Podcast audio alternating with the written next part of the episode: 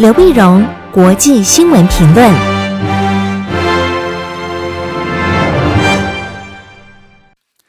各位听众朋友，大家好，我是台北东吴大学政治系教授刘碧荣，今天为您回顾上礼拜重要的国际新闻呢。第一个，我们先看欧洲。上礼拜一啊，六月二十二号的时候，欧盟跟中国大陆举行了高峰会议，也就是所谓首脑会议。这会议呢，透过视讯。这视讯呢，在在会议上呢，欧盟的领导人呢，那么现在恳求中国在停滞的呃投资跟贸易协定上面能够付出更多的努力，啊，就是跟中国大陆谈了半天，呃，贸易协定啊，那么投资啊，这谈了卡住了，或者你光说不练，他希望希望中国大中国能能够能够真正能够具体化，能够做出一些实际的一些进展，但是这个这个诉求讲了半天也没有进展。会后呢，也没有联合声明，也没有联合记者会，也就是谈的结果呢，似乎就是冷的结果，就没有太多的令人兴奋的一个结果产生。那么，欧盟的分析家认为呢，北京现在是专注在欧盟的分裂，它主要是向德国示好。啊，像德国说，因为德国呢，嗯，这个尤其梅克尔事实上跟川普非常不合。那么北京呢，事实上是跟德国示好，对于欧盟整体的一个外交活动呢，并没有非常具体积极的回应。所以，因为呃，中国跟欧盟谈的好像嗯，并没有具体的进展，所以在六月二十五号礼拜四的时候呢，美国庞美国国务卿庞贝欧就表示，他说接受欧盟外交高级专员波瑞尔的一个提议。那么启动美欧对话管道，共同抗中啊。那么普瑞尔是在在前一个礼拜星期一，六月十五号，和庞贝欧呢，他们庞贝欧和二十七国欧盟的外长举行了视讯会议。当时呢，欧盟的这个呃这个最高阶的这个高级外交专员呢，普瑞尔就提出来说，又组成一个特别的管道。但是呢，没有看到美国有什么样积极的反应。这次是美国主动反应。那在星期四六月二十五号的时候呢，庞贝欧透过视讯在德国马歇尔基金会布鲁塞尔论坛上面发表演讲的时候，表示愿意呃接受呃欧盟的一个提议。那么这看起来好像是好像欧盟跟美国关系特别不错啊，来对抗中国大陆。但看去可能另一方面看又好像不是，因为欧盟最近呢，他正在考虑他解封，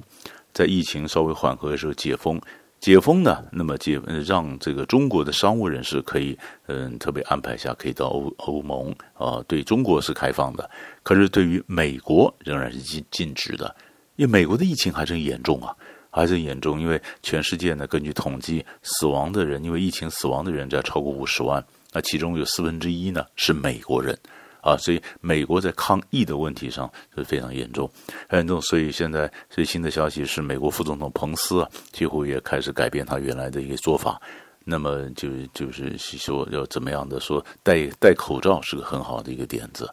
那么纽约州长呢，郭沫也跟也呼吁川普要发表行政命令，要求全国要戴口罩啊。所以这是看到那抗疫之下的美国、中国、欧盟之间的关系。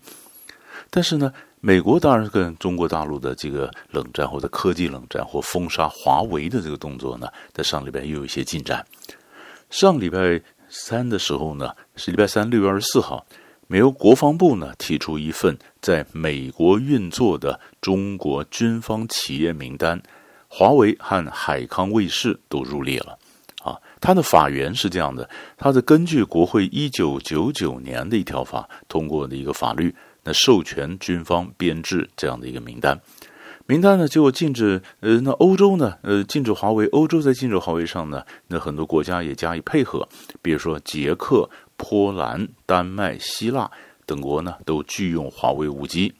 新加坡的三大电商啊、电信商呢，二十五号的时候呢，也宣布会用爱立信跟 Nokia，不会用华为。同样是二十五号呢，加拿大总理杜鲁道。也拒绝了中国的提议，说用孟晚舟来交换两名将在中国被逮捕的加拿大公民。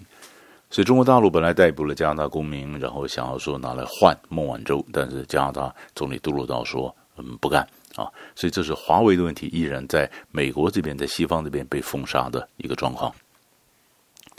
第二新闻呢，我们就看到日本，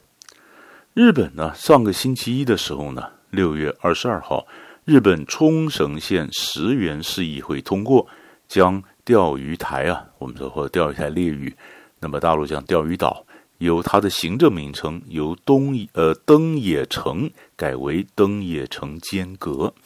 这个是石垣市长中山义隆六月九号向议会提出的更名案。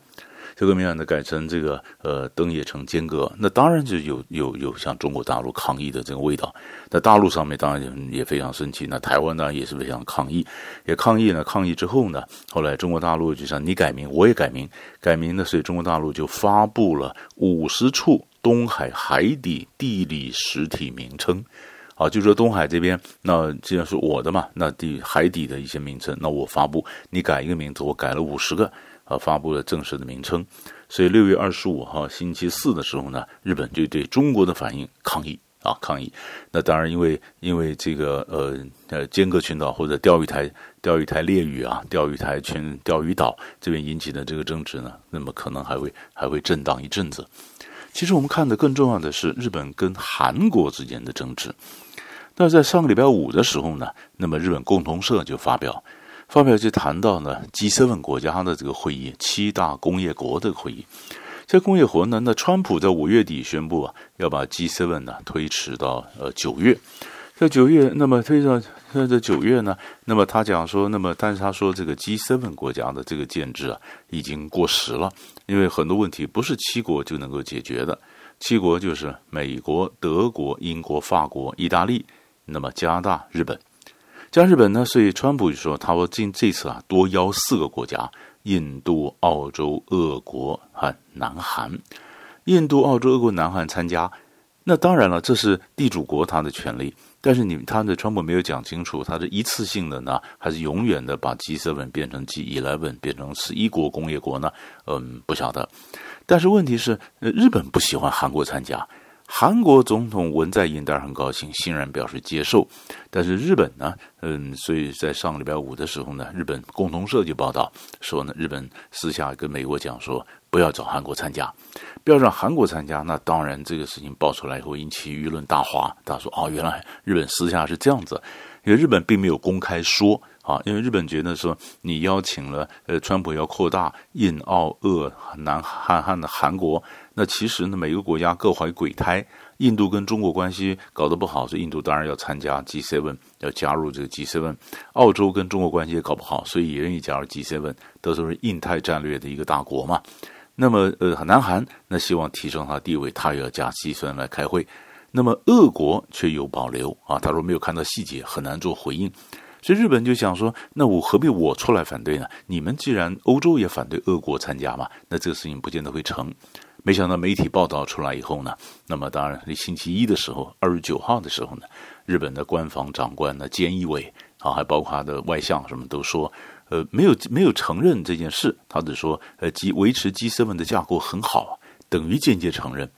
所以二十九号礼拜一的时候，韩国青瓦台的官员就发表声明，就就痛斥日本无耻之至啊！这无耻的程度可以排名的世界前几名。所以日本跟周围国家，不管是呃钓鱼台了，不管是和韩国的问题呢，其实最近都有一些外交的一些摩擦。第三个我们关心的是什么呢？是美国跟俄国的关系。刚谈到俄国，俄国最近有一个事情，那个情报发现啊。上个礼拜五的时候呢，《纽约时报》报道，《纽约时报》报道呢，美国的情报人员和特别行动小组，他破获了一个塔利班的一个据点。塔利班据点呢，收到大批的俄国的钞票啊，什么，就发现原来这得到情报是俄国悬赏塔利班去拿美国人的人头。就是悬赏，就是说你打下多少美美国人呢？那我俄国花嗯这个这个这个给你赏金啊。那有很多赏金猎人呢，就拿着我的赏金去刺杀美国的一些的战士。这件事情后来情报出来以后，那么当然引起国际的震撼啊。美国这边更是引起一阵骚动，怎么会这样子？那川普还想把俄国拉进来开七国高峰会议啊？怎么会这样？那怎么会这样？但问题是，你把俄国拉进来，把俄俄呃呃呃，但是俄国它其实在背后很多时候呢，不是跟美国正面交战，它背后交战，这就是民主党说俄国在打影子战争。因此战争。就这消息冒出来以后呢，那么呃，这情报情报单位或一些消息来源就指示，这已经告诉了呃川普。告诉了川普呢，事实上，白宫呢从三月份开始就在讨论说，哎呀，俄国这样悬赏来刺杀美军哈，叫塔利班。那不就是二月份美国正在跟塔利班已经打进行和谈吗？美国跟塔利班和谈，美国希望跟俄国改善关系，就俄国居然出钱让塔利班的人去刺杀美国人，这像话吗？那结果后来这结果就就川普一直在研判研判研判半天，结果就没有具体的行动，并没有具体下令呃下令说我们要对俄国加以反制，所以民主党控制的国会呢，大家觉得就拿这件对对川普大为批评。那川普的习惯做法就说没有，我没有听到这样的一个情报啊，没有告诉我。那民主党说那更要调查，这么重要的情报怎么可以没有没有没有告到总统？那总统是什么的反应啊？所以这件事情也会震荡。会影响到美国在跟俄国跟塔利班的撤军，但也会影响到美国两党之间和美国后来选举的一个情形的走向。所以这个几个大的新闻，其实都后面还有蛮潜在、蛮长的呃大的一个发展的一个方向啊，发展的潜力，所以都值得我们持续的关注。所以上个礼拜的几个重要的新闻就为你分享到这里，我们下礼拜再见。